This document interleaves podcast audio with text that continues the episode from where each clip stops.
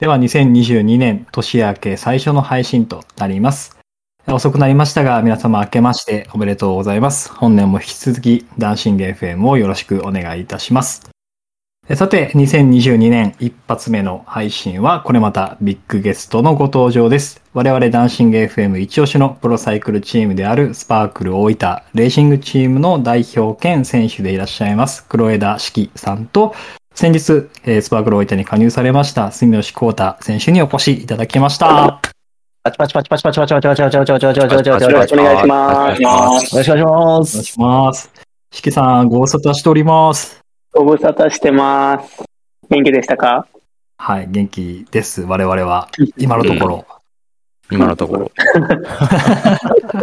今のところ。ちょうど1年前なんですよ、四季さん出ていただいたのが。そうですね。もうちょうど1年前で、僕がまだ元気な頃、やられてない頃みたいな感じですね。やられてないかな。ちょっとその辺はあの後々お聞きしていきたいところですけど。はい。そして、住吉選手、はじめましてですね。今日はよろしくお願いします。お願いします。えーダンシング FM 側はいつも通り、マキちゃんことマキンボさんと、コンちゃんことハリキュー近藤の近藤先生でお届けしていきます。ということで、今日は全部で5名ということで、非常に、まあ、賑やかな感じでやっていきたいなと思ってますんで、よろしくお願いします。よろしくお願いしよろしくおます。願いします。お願いします。えっと、黒枝式選手については去年2月にご出演いただいてますので、詳しく知りたいという方はぜひ過去の配信をお聞きいただければと思います。で、今回、住吉選手が初めてということになりますので、まあ、知らない方もいらっしゃるかと思いますので、まあ、住吉選手の方からまず自己紹介をお願いしてもいいでしょうか。はい、えっと、今年からあの愛知県の愛産工業レーシングチームっていうチームからあのスパークル大分に移籍しました住吉幸太と言います。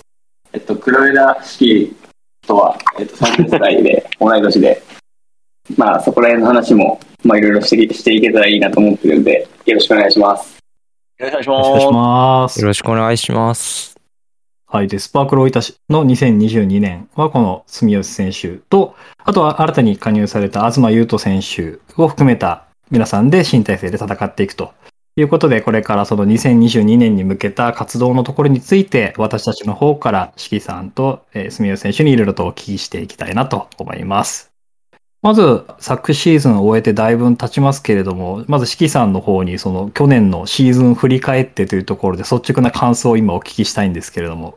はい。あのまあ、去年1年目で、本当どうなることから分かんなかったんですけど、JCL っていうリーグで第4戦と最終戦かな？で優勝することができて、またあの、バンクリーグっていう競輪場であの行われるレースがあったんですけど、それも総合優勝することができて、あの、いい1年だったんじゃないかなと思います。す。もうネット越しでずっと見てました。全部見ました。全部見ました、本当に。うん。えー、嬉しい。ありがとうございます。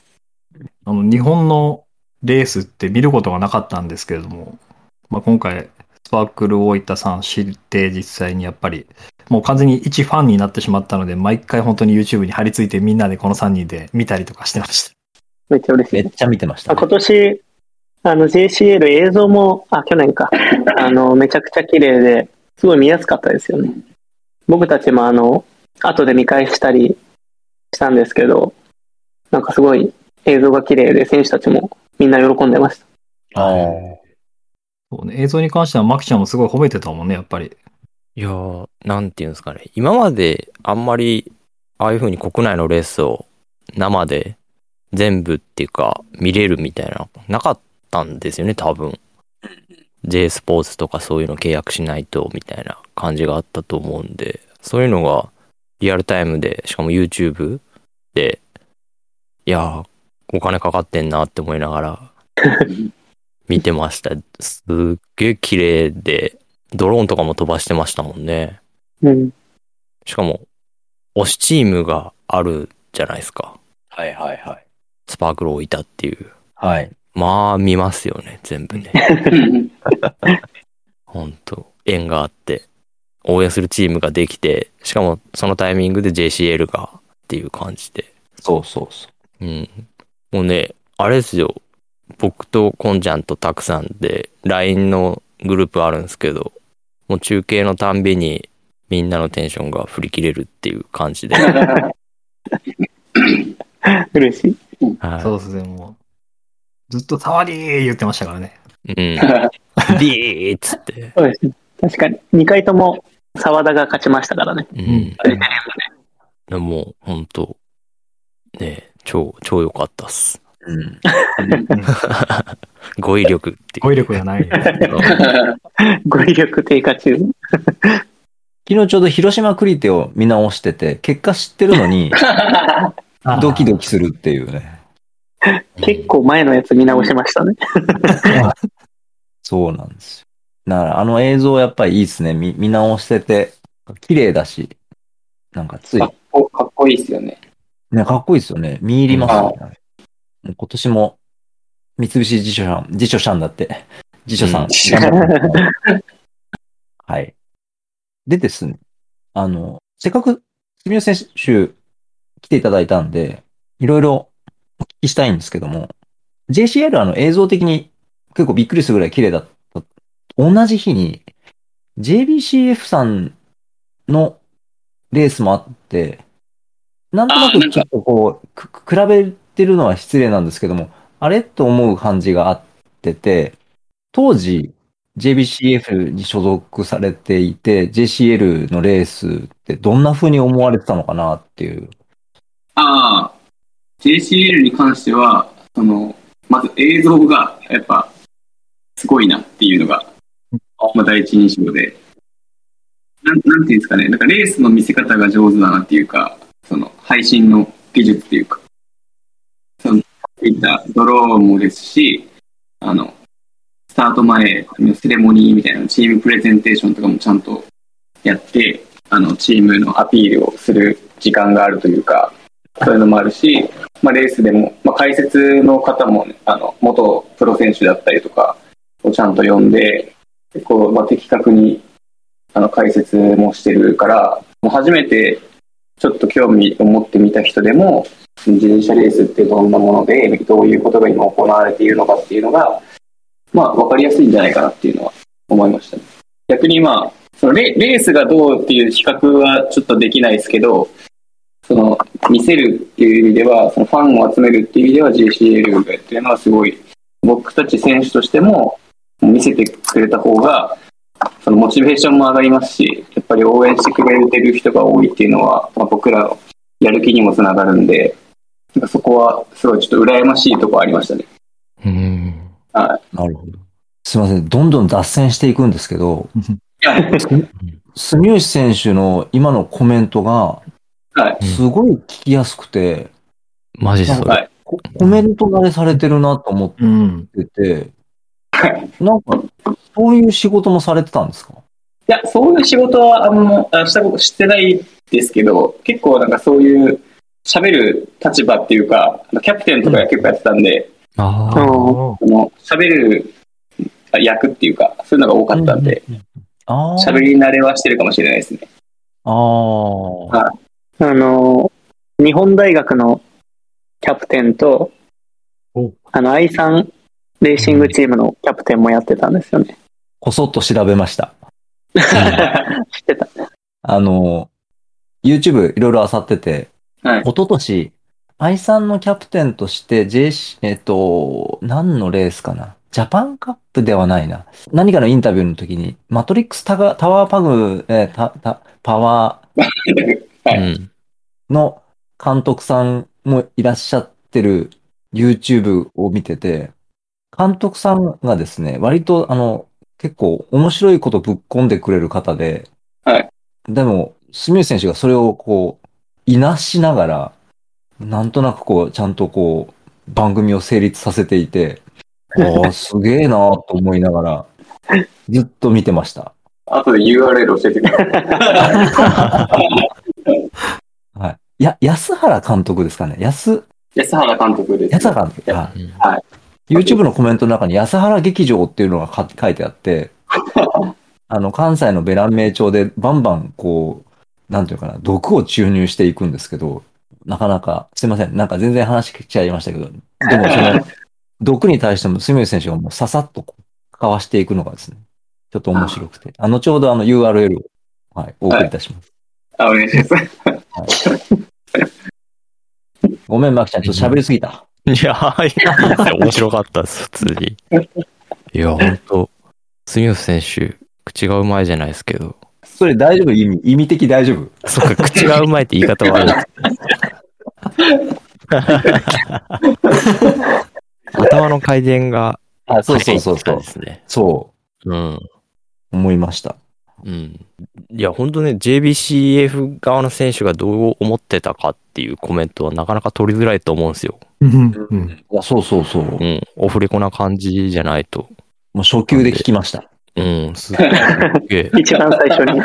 一番最初に、そいや、まあ、正直ね、素人側からしても JBCF のあれ定点観測みたいな感じになってて、う。うんうんうん。でしかも電波悪いところとかだったらひどかったんでですね、これは見れたもんじゃねえなって思って、で、それで JB、JCL のやつ見たら、もうこれしかねえやんみたいな感じになっちゃって。まあ、一緒にできればいいんですけどね。そう、なんか、統合の流れみたいな感じになってるじゃないです黄か。金の流れが今年から出てくると思うんで。なんか、マトリックスパータグとキナンがこう、交換留学みたいな感じはい。になって、だから、うん。まあ、いろんなチーム、選手もそういう風になってったら、ね、選手もやる気出るでしょうしね。なんか楽しみな、まあ盛り上げていってもらいたいなっていうのはありますね。一ロードレース好きからすると。はいはいはい。ここでですね、あの、まあ、昨年の映像もあったんで、映像もっていうか、ここで振り返るわけじゃないんですけど、石木選手にちょっとお聞きしたいんですけど、はい。1年間戦ってみて、予想していた戦況と大きく違うレースっていうのがあったのかなっていうのをまず。うーん。でも人数が、あの、出走人数が、えっ、と、9チームで、1チーム6人で54人だったんですよ。はいはうんうんで、今までは、そんなに少ない人数のレースがあまりなくて、で、そのチーム的にも力が拮抗してるわけじゃなかったんですよ。強いチームの逃げが決まったら、もうそのまま行っちゃったり、こう、で、1チーム人数が少ないんで、こうレースをコントロールするっていうのがあなかなかできないっていうのが、まあ去年1年走ってみて思ったことですね。それはもう見てても伝わってきました。でも飛び抜けて強いチームなかったっていうのはあるんですけど、まあ大体、キナンと、まあ、ブリッツェンがうん。ちょっと抜けててって感じで、まあそこの2チーム次第。で、そこの2チームって逃げたいチームなんで、うんまあ僕らスプリンターチームとしては、すごい厄介でしたね。うんなんか、捕まえ行こうとしても、噛み合ってないじゃないですけど、じれったいなって思うところは何個かありましたもんね。うん、特にやっぱあの、宇都宮の初戦、第1戦と第2戦、すごい僕らも、まあチームとして初めてのレースだったんで、気合も入ってたんですけうど、ん。全然噛み合わなくて、はこんなに噛み合わなかったレース初めてやなっていう感じい。でした。あーそっか。えー。完全に、あの、空回りしてましたね。あいや、そこに人数が少ないっていう原因があったっていうのは、正直あんま分かんなかったんで、それが聞けて嬉しいですね。あ、それで逃げとか捕まえ行こうとしても、うまく強調ができてないっていうか、やっぱ足の、足にもばらつきがあるしっていうのがあったんですね。あの、前に逃げちゃうと、こう、後ろで追うチームがなくなったりしちゃうんですよう。ん。ちょいちょいこうスパークルが孤軍奮闘してるなみたいなところとかも見てて思ったんで。そうですね。まあ、どっちかというと僕ら、あの、スプリントに持ち込みたいっていうチームだったんで、毎回、あの、他のチームに一緒に引こうって言言いに行ったり、あ大変でした。あ、そうですよね。他のチームからしたら、スパークル行ったらそれは勝つやんみたいな感じの空気になるし、その辺のバランスっていうかですね、ー。うん。駆け引きがありそうだなって思いながら。うんですね。うん。サワディとサヤさんが2位、3位取った東京のレース。TOJ ですか？あ、TOJ ですね。もうあれって、あれ見ては、この二人めっちゃ強いやんって思いましたもん。あれはでもまあ、やらかし、やらかしましたけど。あの、実際、あの、沢田、東京ステージですよね。東京ステージで、最後沢田と鞘がスプリントする予定だったんですけど、あはの二人が、その、最後まで逃げ、逃げてるって、あの、分かってなかったっていう。い。うん。あの、僕ら引いてたんで、逃げがまだ捕まってないっていうのは分かってたんですけど、はあ、はあはあ、で、まあ確かに逃げも前からポロポロ降ってきてたんですよ。うんで、集団が早早いから、もう位置取りに集中してて、その二人は。うんうんで、最後、あの、全部捕まえたと思ってスプリントして、あの、集団ではワンツーだったから、まあ勝ったと思ったら、二人逃げ切ってたっていう。そうっすね。まあでも、惜しかったですけどね。はいはい。あの後オリンピックの女子でもあったんで同じことが。ああ、そうですね。うんうんタイムボードがね、TOJ の時、最後出てなかったんですよね。ああ、うんはいはいはい。なんでまあそういうのも起きちゃったっていうのが、はい。なるほど。あのー、指揮さんの中で、まあ、全レースいろいろ考えて臨んだとは思うんですけど、印象に残ってるレース、一つ挙げてくださいって言うと、うん、一つか。じゃあ二つで。欲張りだな。そうですね。まあまず、まあ二つ挙げるとすれば、ありがとうございます。まあ一つは、ちょっと第何戦か忘れたんですけど、あの山口県で行われた秋吉台カルストロード、はいはいはいそろそろ、はい。うん。あれであの、あの昨年まであのチームメイトだった宮崎選手はい、はい。が2位に入ったことが、はい。ままあ一つ印象に残ってることですね。おーまあもともと、あの力があるって分かってたんですけど、まあ力があると分かってて、まあ上位には入るだろうなって思ったんですけど、最後あの、一番きついところでアタック出まし。したているのを見たら、はい、あれは痺れましたね。おー。うんどうでした？あれ？いや、あれ、マジビビりました。う わ、2位入っちゃったよって思いながら。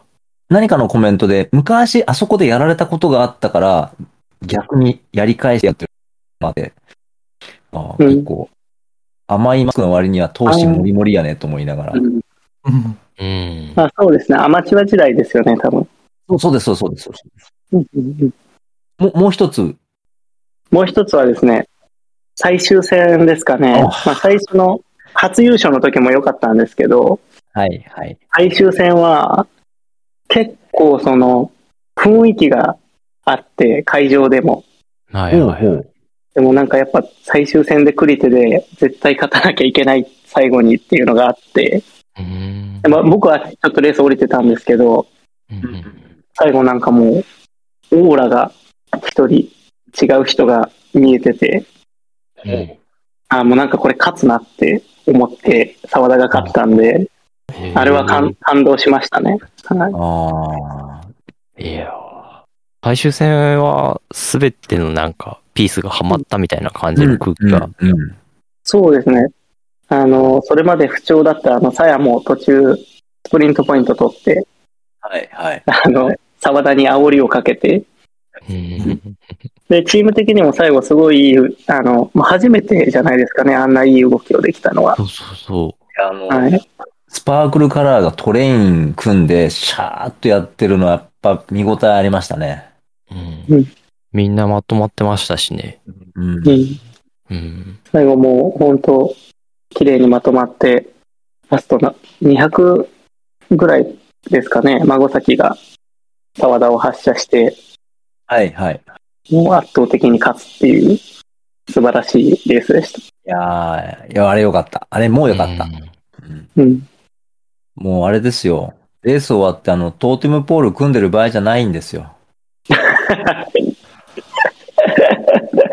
そうですね。うん。目線がすげえ高いっていう。何のこと言ってるのかと思って。梅選手すみません。あの、スパークルさんが、あの、表彰台の撮影の時にいつも肩車してるんですよ。はい、見てました、ツイッターで。見てました。うん。名物みたいになってましたもんね。そうあ。レースはレースで本気でやるのに、なんかそういうなんか茶目っ気もあって、もうファンも分かって、それ、あれを下のアングルから撮ろうとするとかですね、なんか。撮る人を撮るみたいな。そうそうそう。あ、四季先生ありがとうございます。はい。じゃあこのあたりで、慣れ初めではないんですけど、プレスリリースの記事で、住吉選手が、社長からの熱弁で加入という文字が入っておりまして、そう、それめっちゃ聞きたくて。うんはい。あの、そのあたりを、どの、どのぐらいの熱量だったのかなと。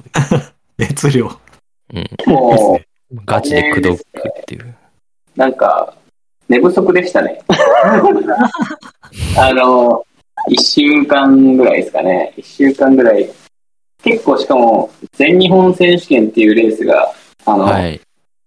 10月にあったんですけど、それのちょっと前ぐらい、まあ、全日本選手権に向けて、まあ、練習をちょっと頑張ってる時期ぐらいだったんですけど、うんほうほうほ1週間ぐらいですかね、もう毎日夜寝ようかなってしてる時に着信が入って、で電気を消したつけて、はいはい。あの、何時か覚えてないですけど、もう夜本当に遅くまで電話で語り合うというか、もう語られるというか、ガチ口説きじゃないですか。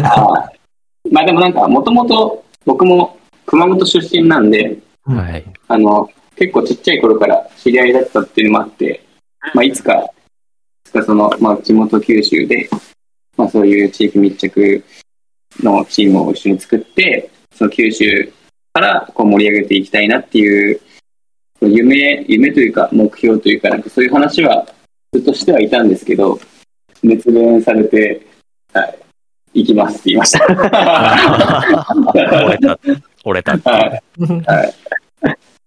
だって、ぜ全日本選手権はそれこそ、あやさん工業さん、れあの優勝ですもんね。あそうですね。最後に。はい。キャプテンとしてもそっちの仕事もしなきゃいけないけど、なんかこう頭の片隅に常に四季さんの声が、夜の電話が、ね、そうですね。これで、これで全日本全然ダメだったら、これだ、やばいなと思って。男を見せたと。そうですね。まあ、終わり良ければっていう。あそうです、そうです。うん。いや、なんか、なかなか聞けない話が聞けて嬉しいです。どういう夢を語ったのかが気になるっていうのもあるんですか まあまあまあ、はい。そうですね。幼い頃から知っていたとのことなんですけど、どれぐらいちっちゃい時から知ってるんですか？もう小学校、低学年うん、1、2年生ぐらいかな。小学校、もともとあの、マウンテンバイクのレースあが結構あの、熊本の小国っていう阿蘇阿蘇の方とかでーはいはいはやってたりとかしてて、それに結構、まあ、親も、まあ、お互い好きで自転車が。い。はい。それに、マウンテンバイクのキキッズレースで出てて、毎回一緒に走ってたんですけど、うんうん全然でも、その時知ってただけで、でなんか、表彰台に行くと、なんかとりあえず僕の一個上くらいを登ってるんですよ。なんか僕が3位だったら、へ次が2位みたいな感じで、へはいーいつも負けてたんですけど、で、なんか、ーはい。全然話しかけはいに来ないんですよ。負けてるのに。はい負けてなんかちょっと悔しいから、なんか、あれじゃないうん仲良くなろうっていうあれがなくて、はいはいはい。なんか、で、こっちはこっちで、なんか、こいつ全然喋ってこねえじゃんみたいな、誰やねんみたいな感じで、なんか表彰台で全然こっち見てこなくてずっとまっすぐ向いてた。めっちゃ悔しいやつだ。はいずっと、まあ、知ってはいて、まあ、高校入って、なんか合同合宿みたいなのがあったんですよ。あの、別府かなんか。はい。なんかその時に、お互い高校1年生で、うんで、その時は、あの、式から、あの、マウンテンバイクで撮ったやつよなって言われて、で、自分もなんか、見たことある顔おるなと思って、でもなんか、あ、喋りかけていなかったんですけど、式から、はい、マウンテンバイクいたやっとったやつよなって言われて、おおおおみたいな。はい。そっから、そっからもうずっと仲仲良くというか、ええー。じゃあもう、付き合いからすると二十数年ですよね、もそうですね、もう20年超えてますね。う。ああ、はなるほどい。。なんか、同じチームとかで走ったのは、その愛さん時代に2年間だけだったんですけど、なんか、チーム一緒にならない割に、結構ずっと一緒になんか遊んだりとか、へええ。ー、だからあんまりチームメイトになった年数は、本当2年やって、で、今年からって感じなんで、チームメイト歴は浅いですね。へえ。おはいちなみに、あの、愛さんに僕が先に入ったんですけど、はいはい。その時も僕が誘ったんですよ。え その時もちょっと寝不足でした。夜な夜な電話かかってくるって。はい。呼んどいて先に移籍しちゃうんで、置いてきぼりでしたもん。ほっときながらっていう。すいません。なるほど。四季さんは判断能力が鈍ってるタイミングでいつもふっかけてくるわけですね。えそうやっぱあの、夢に、夢の中までもこう出てくるように、寝る前に、ちょっと電話しとこうかなみたい刷り込みみたいな。振り込みです。な。はいー、戦術が激しいな。うまい。まあそんなこんなで、いよいよ、じゃあもう大分に行くかっていう感じで、そうですね今。年を迎えたということですね。は多分判断能力が鈍ってたい。。鈍ってた。でもなんか、スパークル多いと、まあ、その JC、JBCF っていう僕はリーグだったんで、まあ、そのレースが被らない時とかは、その僕も JCL の YouTube とかを、配信もずっと見てて、そうなんですね。そうですね、見てましたね、結構。まあ練習終わってからなんで、もう本当、なんていうんですか、いいとこだけみたいな感じですけど。あはい。とか見てたんですけど、なんかスパークル大分、まあ、その式もいたし、見てたんですけど、なんか1年目を感じさせないというか、あ。うん。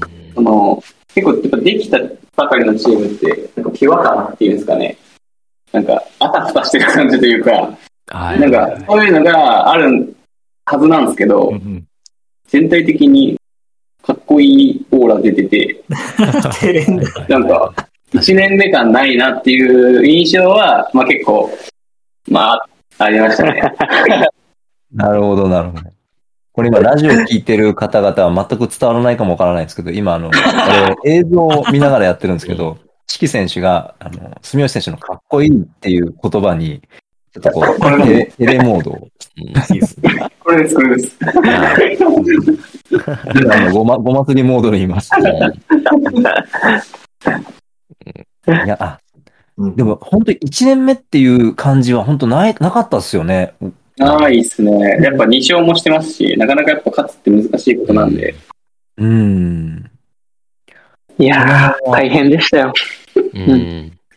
いや、大変だったと思いますけど、結果出されてるんでね、すごいなと思いますよ。うん。大変なことも本当によく電話で聞いてたんですけど、はい。なんかその大変大変って言ってなんかめっちゃ誘うなと思ってたんですよ。そういうことか。はい、もう大変って分かってるのにと思いながら。あの、助けてっていう電話やったのかも。あなでも 住吉選手は、まあ、スパークル、印象的に、まあ、も、もともと持ってた印象と、実際に今じゃ入られてみて、その印象の違いみたいなところってあります？いや、まあでも、ほとんど仲いい選手ばっかりの集まりだったんで、そのスパークル大分のチームのメンバーが。なんで、その、すんなり入れたというか、はうんうん。だから、初めまして感もないですし、まあその、新たに入った東選手は、まあ初めてだったんですけど。他は全然もう、もうみんな、ずっと走って、一緒に走ったりとかあしてた人子たちだったんで、そういうなんか、気疲れみたいなのはしてないですし、はなんか雰囲気も、まあ、すごく良くて、それなんかファンの方たちが、まあ、そのカラーズのカフェとかにも来てもらえるんで、話す機会も多いですし、まあ、イメージを持ったままのチームでしなるほど。た。はい。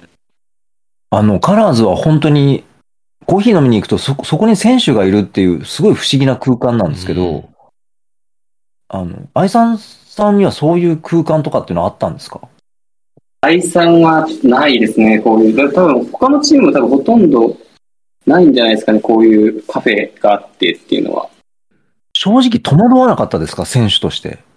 うーん、まあそうですね。まあでも、ファンの人と距離が近いっていう意味では、やっぱ僕たちもやっぱ、まあ普段、レース会場でしかお会いすることができないんで、まあなんかそういうのもいいなっていうか、あなんか応援してくれる人の顔とか、あの、人物像とかがよくわかるんで、うんそこは、地域密着っていう型チームっていうのでは、すごいいいんじゃないかなって思ってます。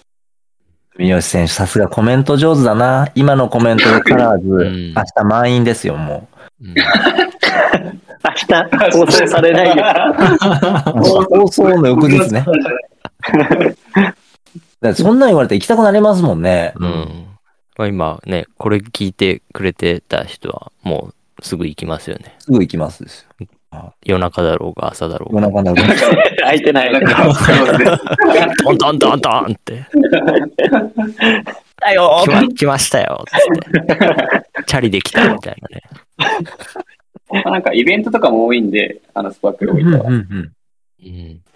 愛さんとか、まあ、そういう企業系のチームってやっぱり、まあ、レースがいっぱい走るんですけど、イベントとかってまあ数少ないというか限られてる場なので、なんかスパークル大分みたいに、まあ大分だけじゃなくて、なんかいろんなところで、九州のいろんなところでイベントやってるんで、うんそこはなんか、すごい楽しそうだし、うん。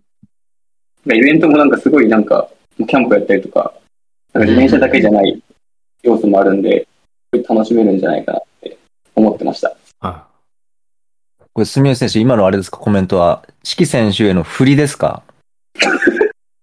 阿蘇のイベント的なのを、ちょっと振り返りのあ、りました？うんはい、いや、うまいなと思って、あれ、料理めっちゃ美味しそうでしたもん。そう、あの料理。ああれもうんすごい豪華なイベントをあの開催させていただきました。すごいですすよ、あれごい豪華で。した、あれは本当。やっぱなんか自転車とキャンプってあのマッチするじゃないですか。うん。ううんんやっぱ、まあ、まず、まあ、レースだけじゃなくて、そういう楽しい場から、まあ、僕らのことを知ってもらって、で、応援してもらって、で、自転車に興味も持ってもらえれば、まあ、そこは僕らもすごい嬉しいことなんで、ああいう、ああいったイベントっていうのは、まあ、今年もどんどんやっていきたいなっていうふうにはあの考えてますね。代表、あの、こそっと宣伝していただいていいんですけど、近々何か、近々あったんですけどね、ちょっとああのー。コロナの影響で。あの、おみちゃんの、はい、タイミング悪くちょっと延期、延期ですか。オミクロがなかった場合は何があったんですか？えっとですね、阿蘇でまたあのキャンプイベントがあって。で、佐伯でサイクリングイベントがあったんですけど、ちょっとそれも中止になっちゃって、去年、佐伯でやってましたもんね。ああ、そうですね、あの撮影とかしましたね。そうそうそう。はい。で、えっとですね、3月の6日にこのカラーズではい。ササウナやります。サウナ？なんだすげえ。何テントサウナテントサウナ。テントサウナ。あーはいはいはいはいはい。整う系のやつですね。そうです、そうです。へ全然自え。転車は関係ないんですけど、面白い。一緒に汗かけませんか？みたいな。自転車じゃなくてみたいな感じで。そうそう新しい。新しいです3ね。月の、えっと、27、あの、大分でサイクリングイベントをやります。おおもう、ホームページで4月31日に言ってるよね。あの、スパークルのホームページを見ていただければ、詳細が載ってると思うんで、はい、ぜひ見てください。小ノートの方に貼ってバおきます、ね。貼っときます。ありがとうございます。へ今のところそんな感じですかね。自主イベントはこんな感え。じです。うん嬉しいな選手自らね、このイベントのことを言ってくださるっていうのは、このダンシング FM しかありませんからね。いや、そんなことはないかな。確かに。ポッドキャストの中ではここだけですね。そうそう、ポッドキャストの中ではここだけですね。はい。住吉選手だって今、いろいろネットで調べたら、いろんな客室なんかオールラウンダーであったり、スプリンターであったりっていろんな表現されてるんですけど、実際、客室的にはどこに該当されるんですか？そうですね。僕は何なのかな？僕は何なのかな？何でもやりますよ。何でもやるんです。はい。何でもやる感じですね。すごい。オールマイティ。ククライマーではないって感じですね。ああ、なるほど。なんで、まあ、逃げに乗れって言われたら逃げ乗りますし、はい。うんうんなんかスプリント、まあ、ここ最近自分がスプリントするっていうのはあんまないですけど、うんはいス。プリントの牽引だったりとか、位置取りだったりとか、じゃあ、孫崎選手に割と似たような感じそうですねで。すかね。はい。心強いっすね、めっちゃ。えへーあのー、6人しかいない、その JCL で、あのー、去年がなかなか、その6人揃いきれなかったっていうのが映像としての印象がありまして、住吉先生がそこに加わったっていうのは、かなり、今年も楽しみだな、スパークル置いたっていう感じですね。頑張ります。は いここにもう一人いたら、展開的にもっと動けるなって思うところが何回かもあったんですもんね。うん。なんか、見て見てて。うんうんうん。心強いですね、そう考えると。うん。まあ、マキシャ、ロードレースオタクなんで、あ、すみません、なんか、偉そうなこと言っちゃって。でも本当にあの、はい。何でも屋さんって言ってましたけど、本当に何でもやるんで、あの、こっちとしてもあの、本当に頼りにななると思いますね。うんうんうん。一番注文が多いです。注文そいいですね。一番もそう、どういうイメージで？弾けって言ったり、う。いや、もうね、幼馴染にはね、何でも言いそうっすもん。うんそうですね。うん その通り。やっぱり、同い年っていうのはでかいっすよ、やっぱり。ああ、それはあります。あの、今年あの、二人とも30になったんですけど、うん。僕はあの、去年まで最、まあ最年長うんで、あとみんな若かったんですよ。そうなんですよね。はい。はい。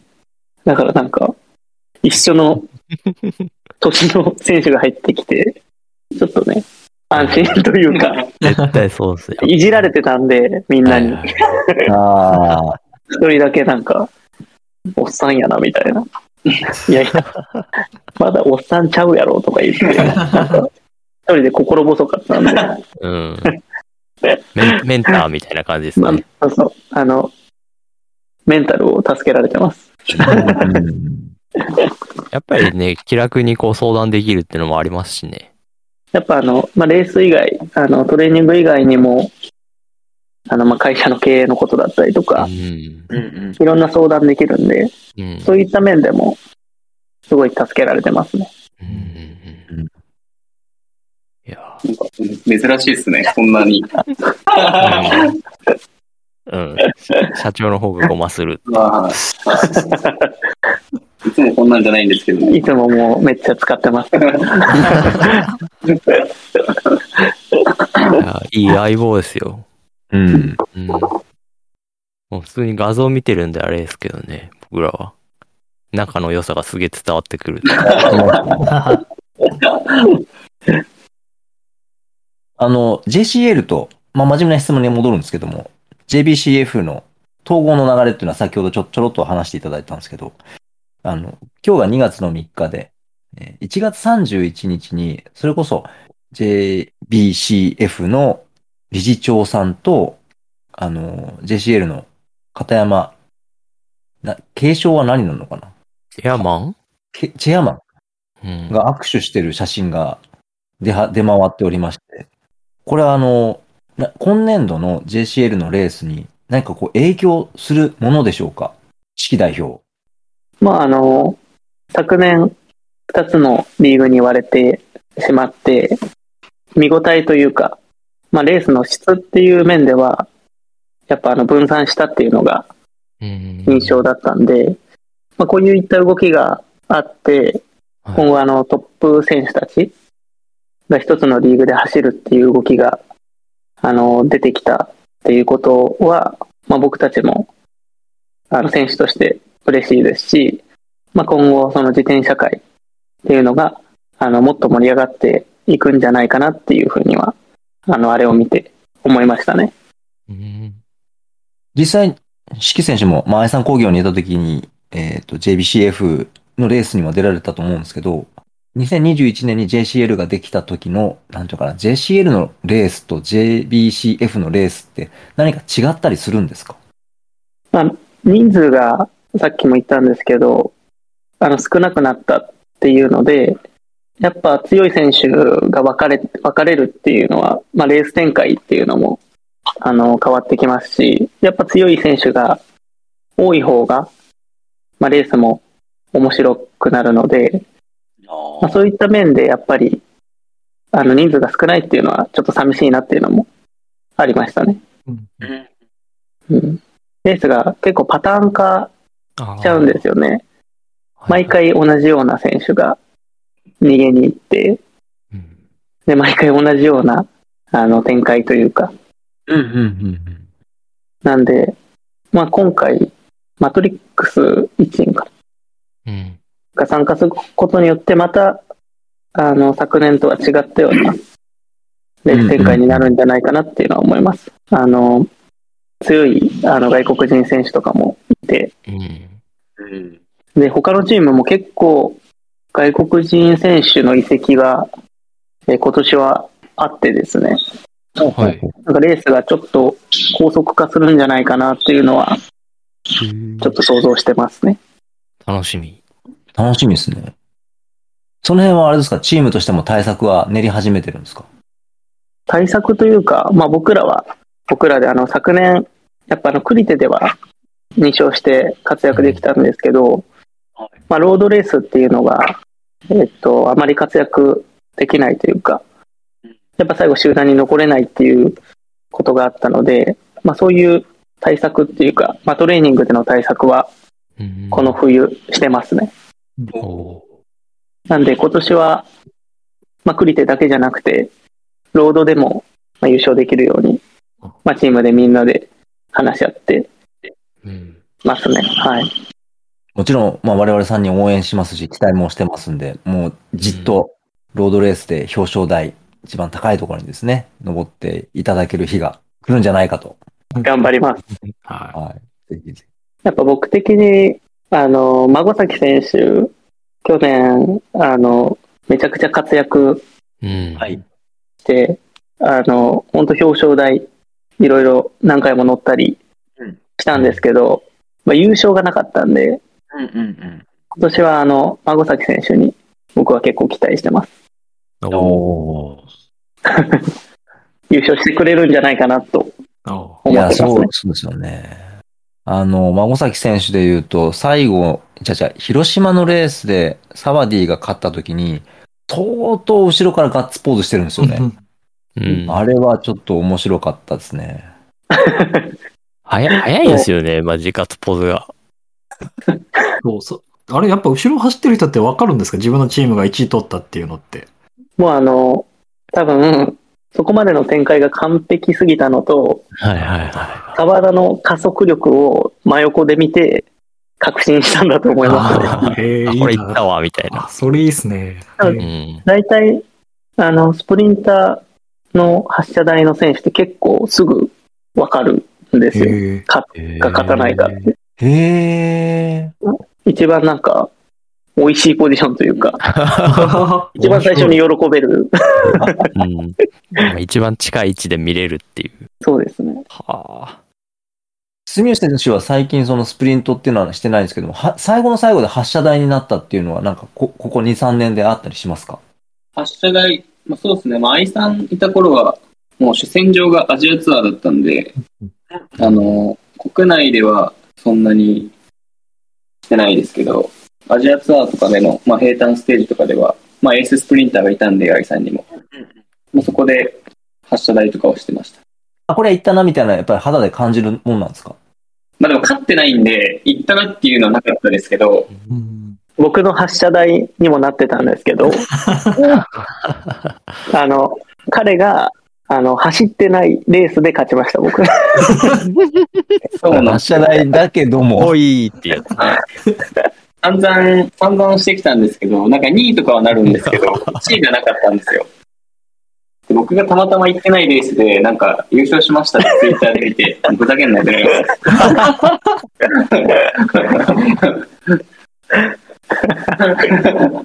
いいですね。いいな。帰ってきた瞬間に言いました。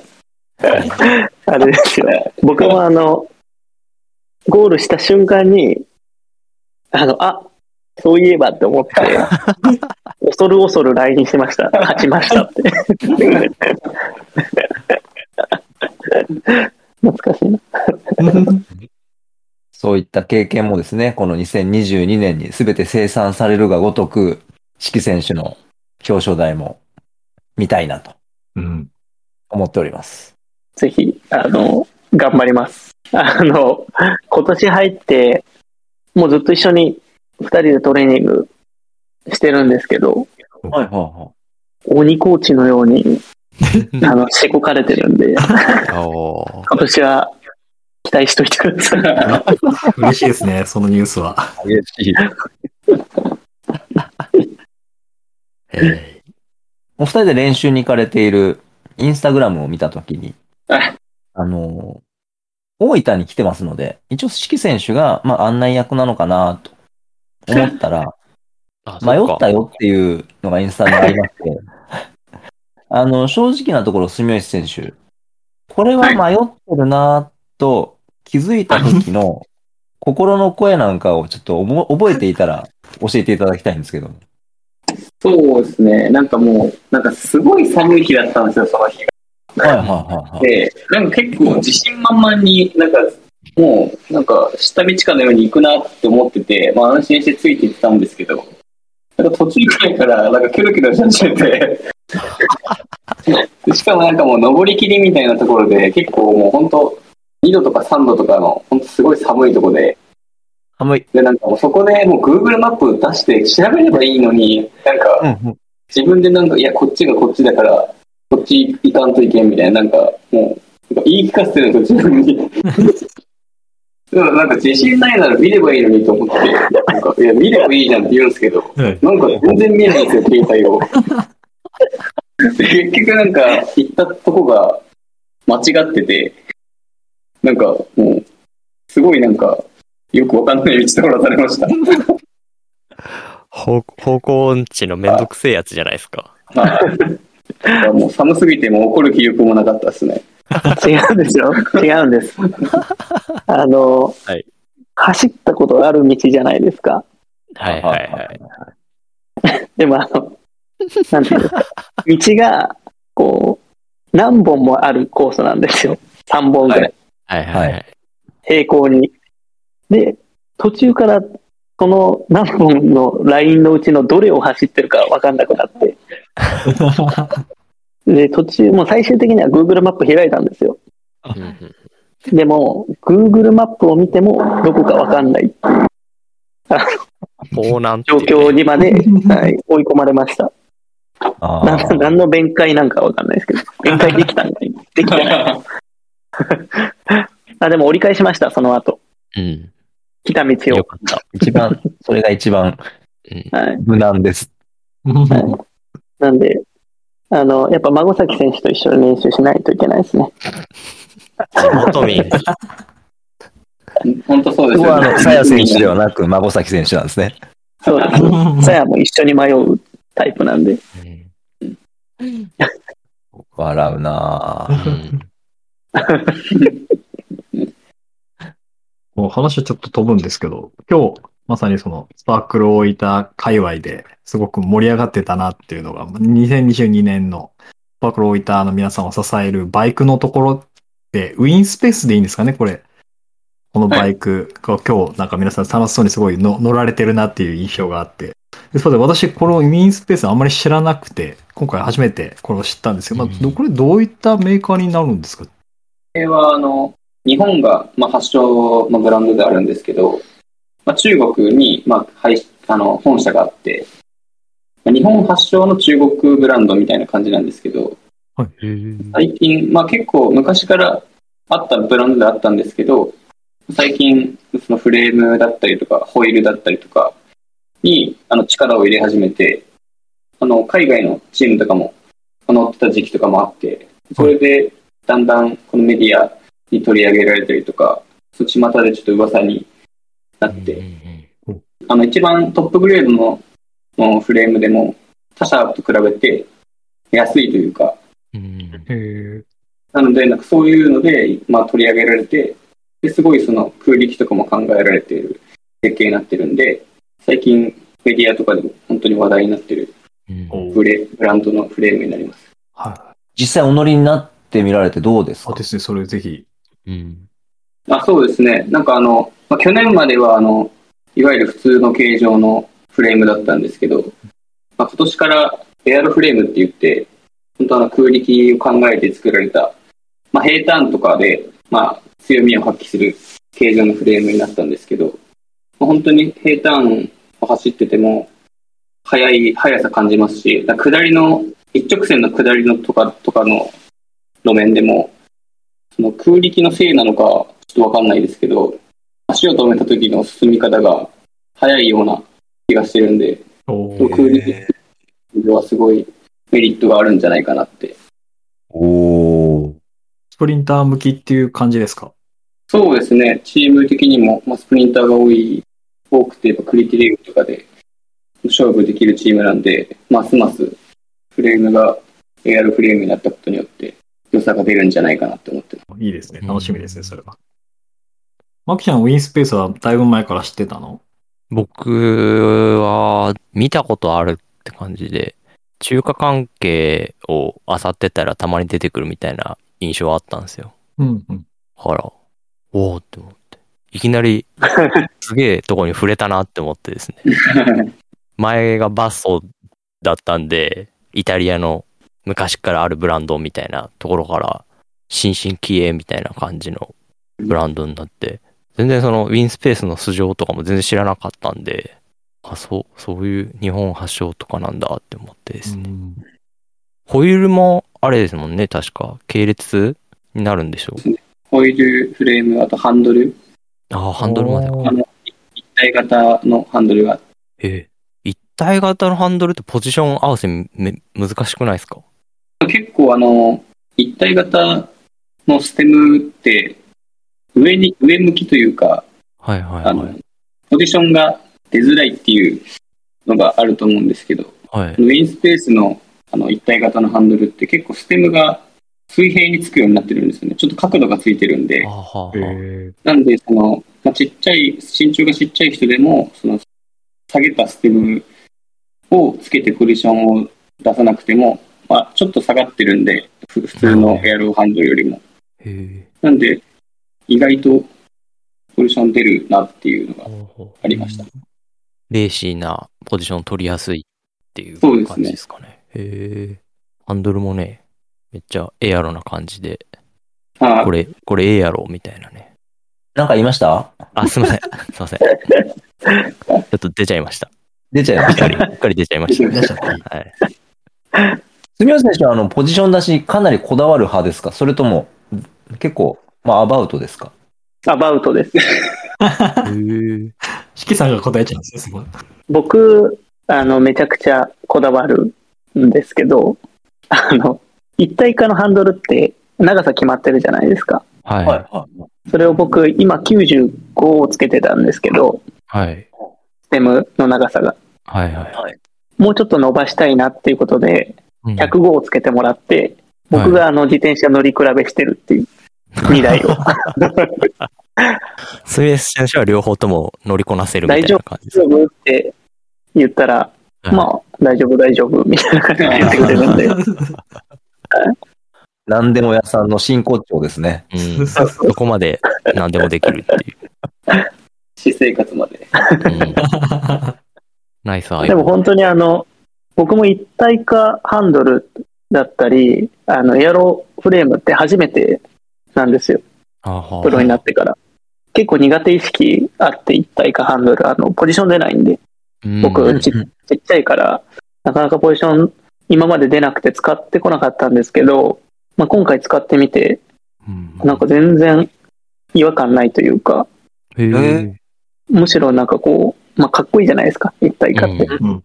で、空力もいいし、できればそっち使いたかったんで、今回、普通にポジション出てるし、そのエアロフレームっていうのも、なんか、上り重いみたいな、多分イメージあると思うんですけど、はい。意外と上りも、あの、走れて、全然問題なく、だからすごいいいフレームだと感じてます。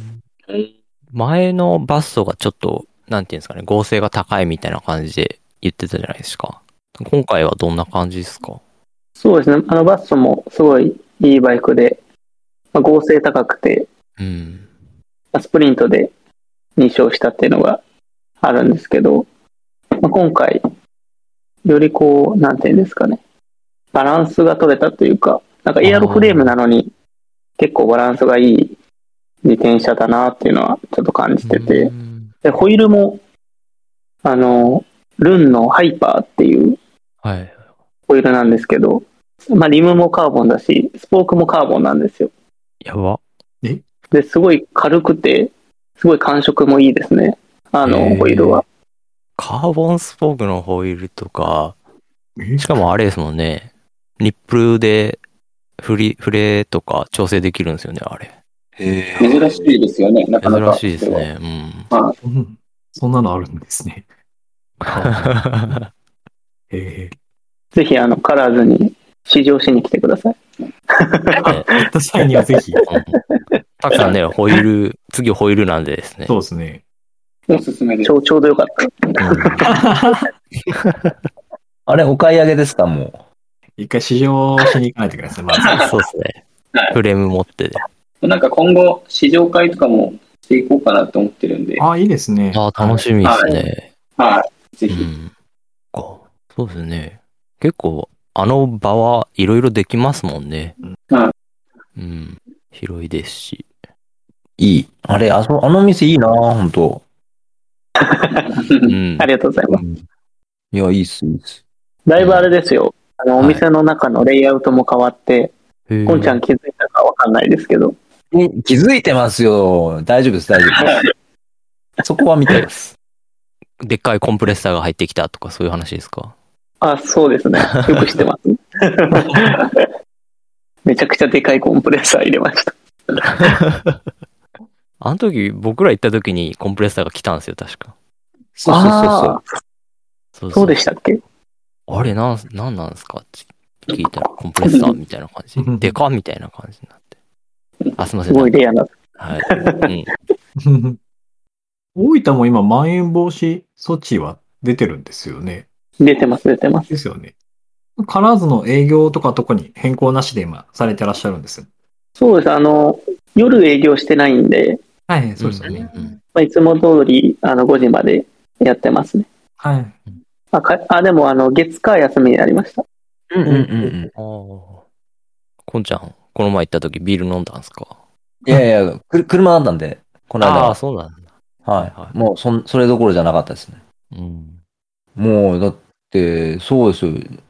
四季さん出てきてくれるし、住吉選手も出てきてくれるし、で、まごまご選手もいらしたんですけど、あそうなんです。まごまご選手、そのラジオ、まだちょっとこう、まだ縁がないので、そのお声かけもまだできない感じで、ちょっとこう、私が勝手に一人はにかんでいて、で、シュヤさんはシュヤさんで、まあ、集中しながら淡々と作業されてて、あれですね。去年一番活躍した 孫崎選手、そうなんですよ。出てほしいですね。出てほしいんですよね。おあの、言っときます。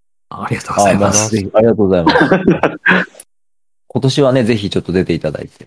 あとあの、あの、カラーズにお邪魔したときに、もう一人あの、新加入の東選手に関しては、あの、四季選手が、いや、一人で喋らせるよりは、まあ、北谷選手と、ということで、あの、まあ、いつになるかわかんないですけども、コラボレーションでまた出演していただけるんじゃないかなと、勝手に思っておりますけども。代表、その辺よろしいでしょうか？はい。すごい若い選手で、20歳。の選手が入ってきて、すごいパワフルじゃないですけど、あの、関西人なんで、はいはい。えはいはい。はい。なんかちょっといろいろ、いろいろ話をね、はい突っ込んであげてみてください。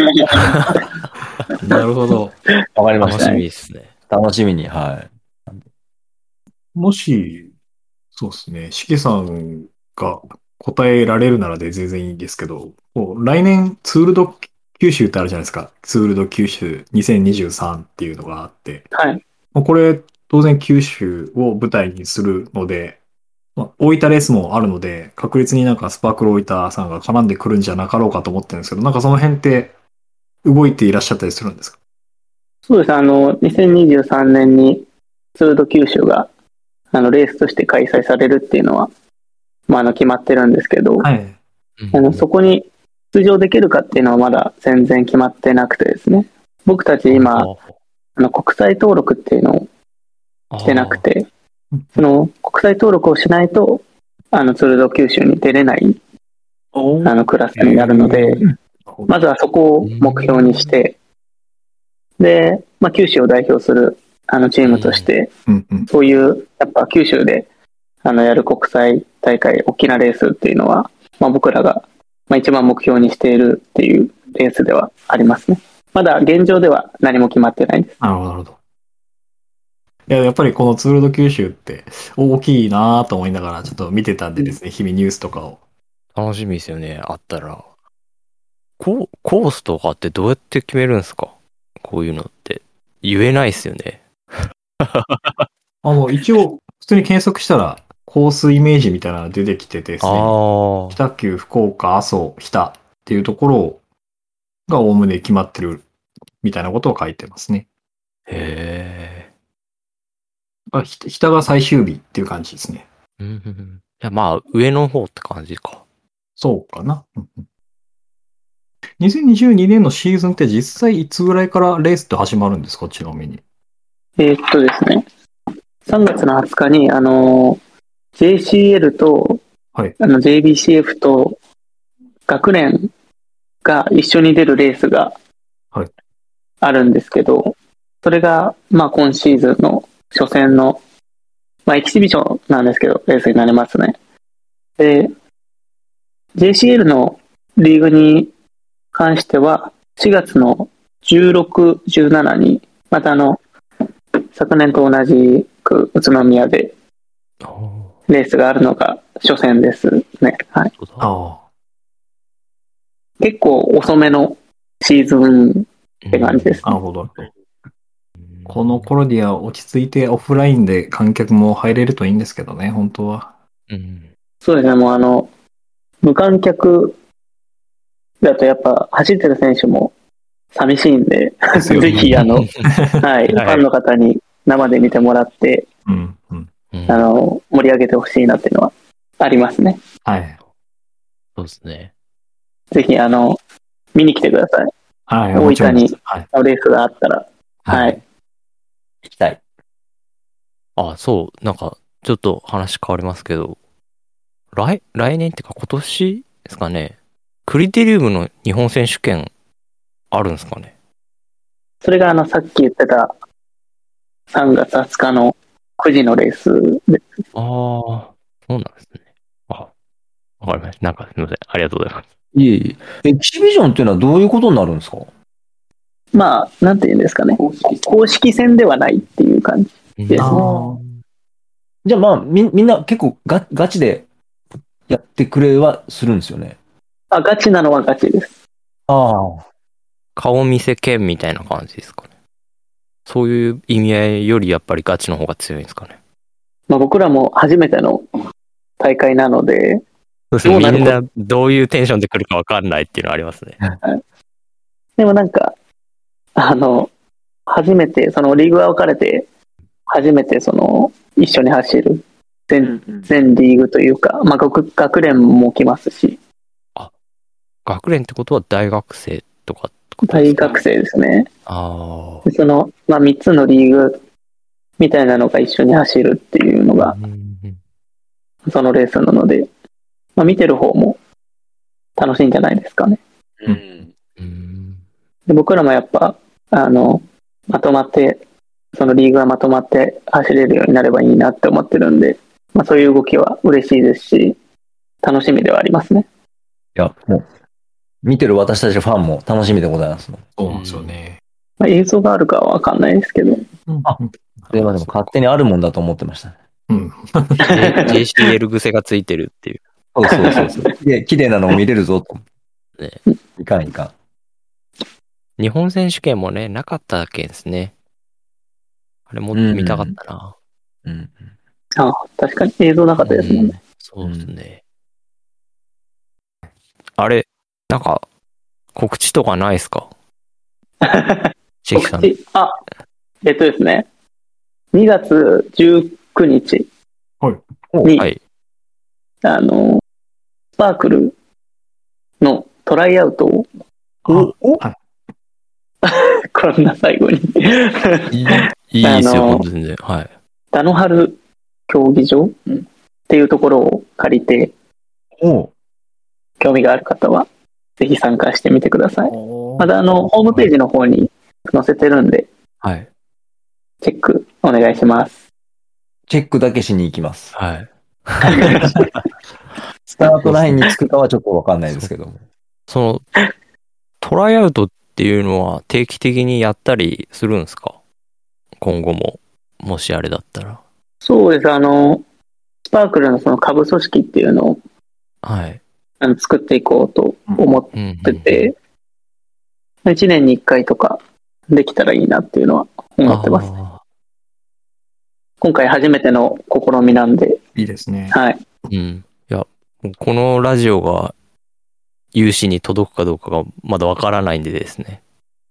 届けましょとうん、届くといいんですけど、まあでもなんか、そういう風に定期的に開催してくれるっていうのであれば、次の機会にぜひみたいな方も出てくると思うんでですね。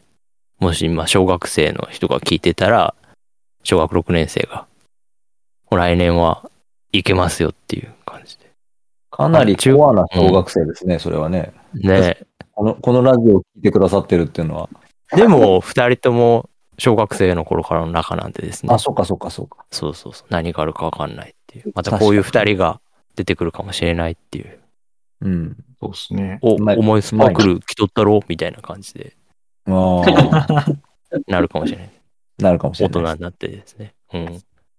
そういうことがあれば。えー、まあ、こんちゃんはともかく僕とマキちゃんだから多分行ったら、数秒でも帰っていいよって多分言われる気がしますね。いやいやいや。私も一緒ですよ。秒、秒でたくさんと僕の戦いになりますね。そうそう。どっちがケツかみたいなね。そうね、確かに。でもあの、室内の、あの、ワットバイクってご存知ですか？はいはいはい。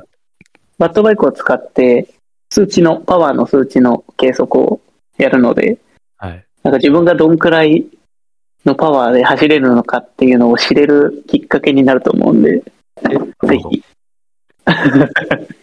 なんか行きたくなるようなこと言ってくれますね。うまいな楽し楽しそうっすね、めっちゃ。ぁ。でもある意味公開処刑ですよね、これ。おいおいおい。多分楽しいと思います。あの、うん。多分測ったことないですよね。ナイスナイス。ないですね。うんはい自分の限界を知れるっていう。一回試してみてはいかがでしょうか。そうですね。バケツ用意していかないけんですね。用意しておきます。これはカラーズに行って、例えばワワットバイク使ってもいいですか？みたいな、このトライアウト以外で相談することもできるんですか？まあ、カラーズでは今のところやってないんですけど、あのそのダノハル競技場、ダノハルワークアウトか。ダノハルワークアウトっていうところがあるんですけど、はい。そこにはあのバワットバイクが4台設置されてて。設備的なところですね。はい。あいつでも、あの、ワットバイク漕ぎ放題なんで、ーいや、もうね、ワットバイクって聞いたらね、乳酸溜まるやつですよ、普通。一回あの、ダンシング FM でワはいットバイクテストやってみますか？あ、いいですね。あ面白そうですね。はい。で、それをネタに、一回ラジオを撮るっていうのは面白いとそれは面いいですそれ面白いですね。また、また3人で行かないけうんんですね。うん。いいっすね、それ。ちょっとかなり、と明日からのまた朝の通勤、ちょっと、もりもり頑張ろま またコンちゃんの体幹が太くなるっていう。う。よーし、頑張るぞ。うん。はい。まあ、ありがとうございます。はうんたくさん、はいめっちゃ考えてる。うんいや、とそうですね。自分のひどい数値を見てみたいっていう。うん。うんデータ大好き人その間。時は、あそうなんですね。その時は僕らがしっかりあの応援します。怖い、怖い応援だな、そ怖いれ。5ワットぐらいは上がるかもしれないですね。うん。本当でも応援の力、すごいですよ。あの、僕らも計測したりするんですけど、はい周りで応援されるのとされないのじゃ、絶対にワット違いますはいへね。え。面白い。そっか。じゃあ、あの、話も尽きないところですけども、ここでお開きにしたいと思います。えー、黒枝選手、住吉選手、改めて今日はお時間いただきましてありがとうございました。ありがとうございまししたありが。とうございました。お二人の2022年の活躍を心から期待しております。ありがとうございます。頑張ります。はい、楽しみにしております。ということで、今年も、ダンシング FM は引き続きスパークローイターを応援するということで、今年もその路線で行きますので、行きましょう、行きましょう。はい応援しましょということで、えーこれでエピソード27終わりたいと思います。次回のエピソード58でまたお会いしましょう。バイバイ。う。バイバイ。バイバイ。バイバイ。